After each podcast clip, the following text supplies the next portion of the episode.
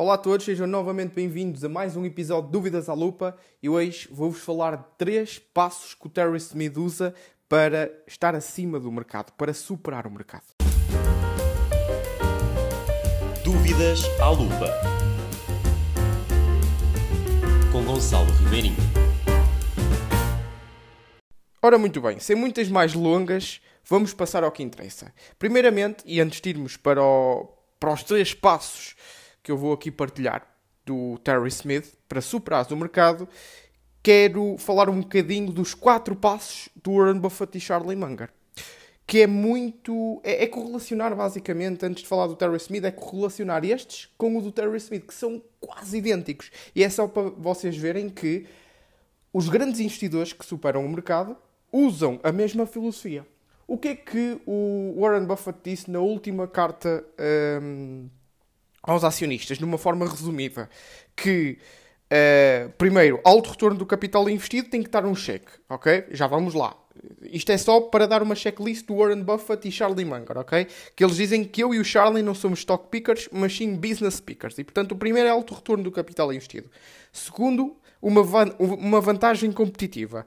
Terceiro, avenidas de crescimento. E quarto, uma boa rentabilidade. De quê? Das operações. Atenção, das operações.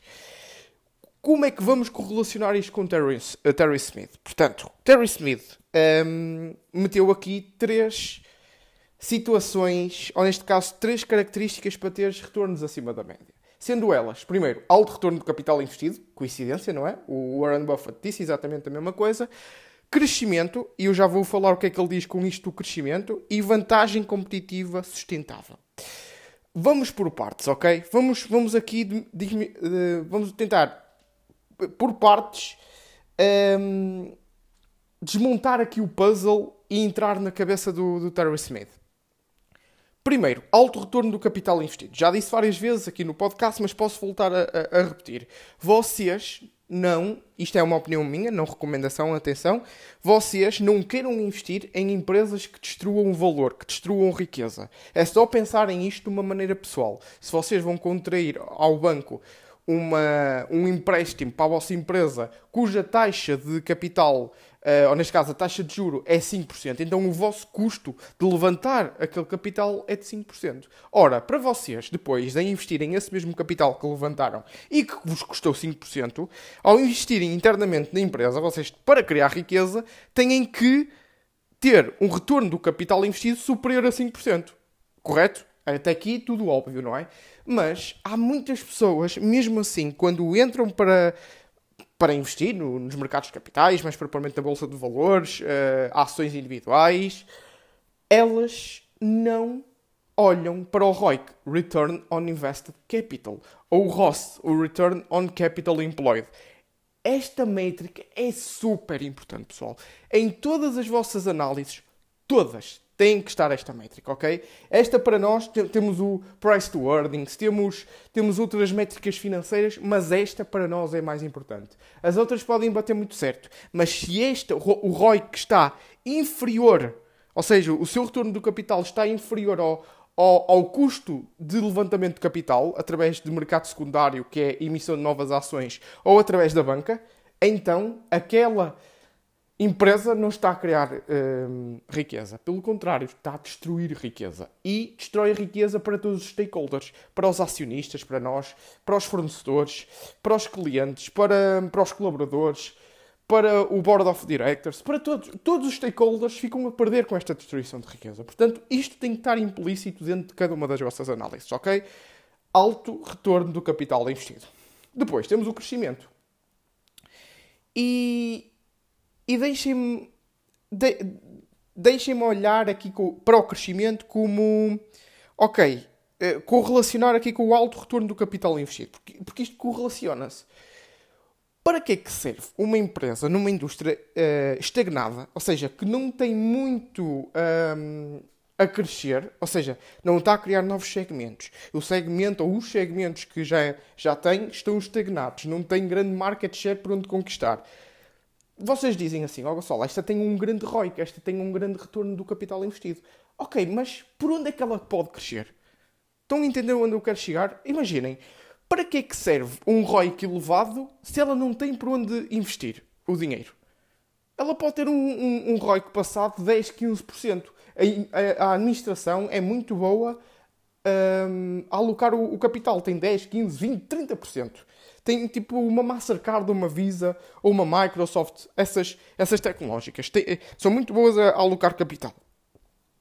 Mas, se estiverem estagnadas, estiverem com os eh, se vocês souberem, lá está, têm que fazer uma, uma análise prévia à empresa para ver se em que indústria que elas se inserem, sendo dentro dessa indústria, a indústria está a crescer. Se estamos, por exemplo, em 2023, estou a gravar este, este podcast em 2023, se até 2033 a indústria tem como hum, os dados que vocês encontram na, na internet uh, sobre analistas, vocês conseguem chegar à conclusão que aquela indústria só está a crescer, não é? Vai crescer até lá.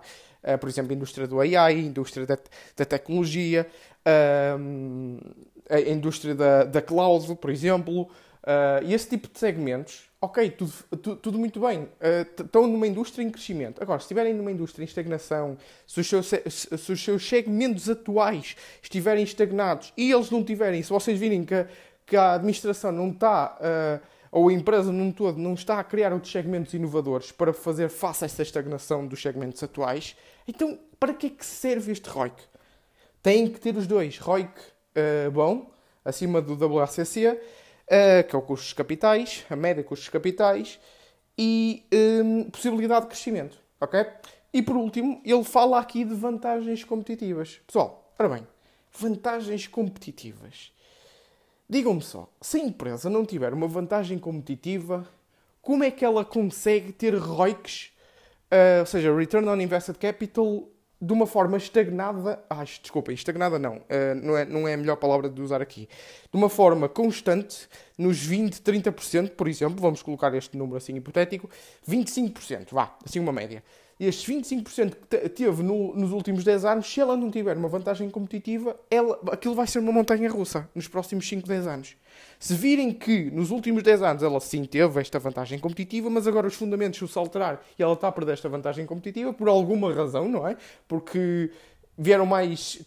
veio uma, uma, concorrência muito maior, ela adormeceu na, na sombra da bananeira, literalmente como, como foi o caso da Intel versus AMD. Uh, ela adormeceu completamente na sombra da bananeira e perdeu a sua vantagem competitiva. Portanto, se for esse o caso, então podemos estar a, a ver uma empresa cuja vantagem competitiva já não exista. E se não existir, aquilo que eram os ROICs passados, de há 10, 15 anos consecutivos, ali numa média de 25%, o mínimo que eles tiveram nos últimos 10, 15 anos foi ali, por exemplo, um, 13%, 15%, e a média está ali nos 20%, e muito maior do que o seu WACC, perfeito, ela teve uma vantagem competitiva. Mas se ela, hoje em dia, tipo Microsoft, por exemplo, vamos colocar aqui um exemplo da Microsoft.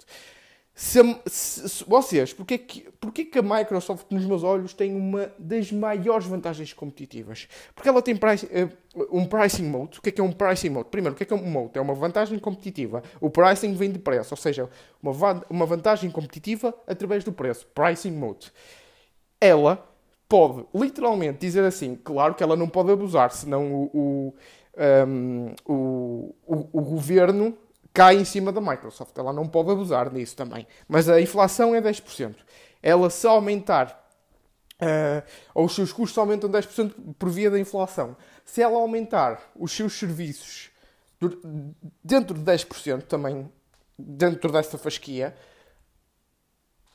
ela não vai perder subscritores. A Microsoft não vai perder subscritores. Pelo contrário, vai continuar a ganhar market share, as receitas vão aumentar e vai ficar ali com um gross margin estabilizado porque os custos aumentaram 10 e os seus serviços aumentaram 10 também um, ehm, para combater a inflação. Porquê? Porque tem o pricing power. As pessoas não vão deixar uh, de um, ehm, subscrever os serviços Office, Excel, uh, Word, PowerPoint, um, ehm, Power BI, a Cloud, SharePoint. Não vão deixar. As empresas grandes estão todas centralizadas à volta também da Microsoft.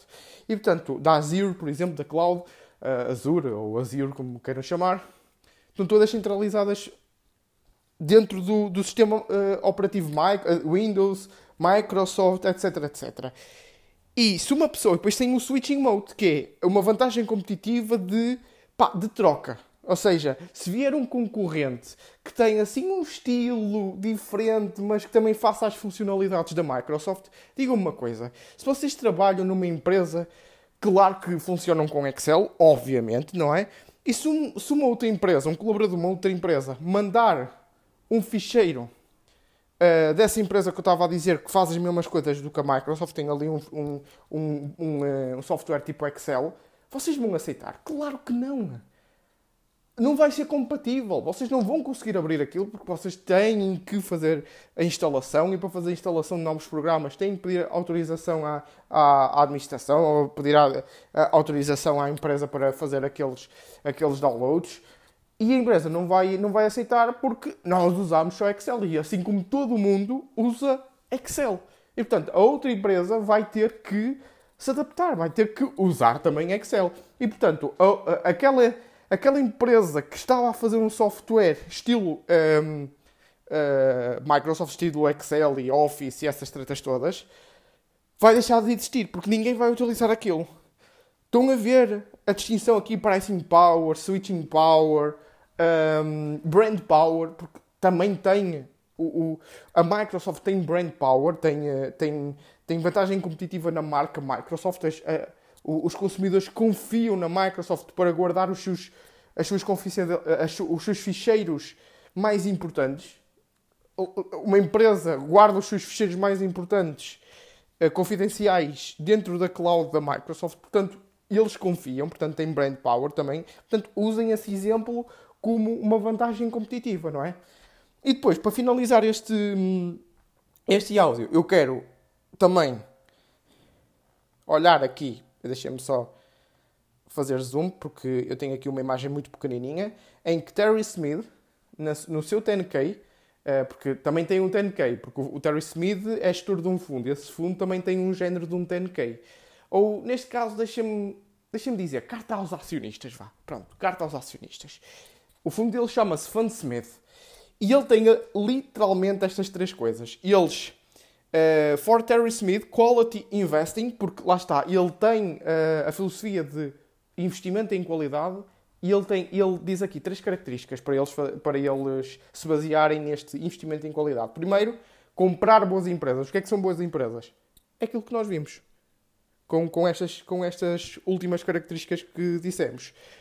Segundo, don't overpay, ou seja, não paguem em demasia, paguem preços racionais. Podem pagar um preço um bocadinho acima, um prémio um bocadinho acima, porque estamos a investir em empresas de qualidade. E quando estamos a investir em empresas de, excelência, de, de, extrema qualidade, então eu próprio, e o Terry Smith pelos bichos, e o Warren Buffett também, não se importa de pagar um bocadinho mais caro. Também não é não vamos pagar eh, duas vezes aquilo que vale a empresa, ou 50% acima do seu valor intrínseco. Não, mesmo que esteja ali a um preço justo, ou 5% acima, se é um investimento para longo prazo, isso não me interessa, ok? Não interessa.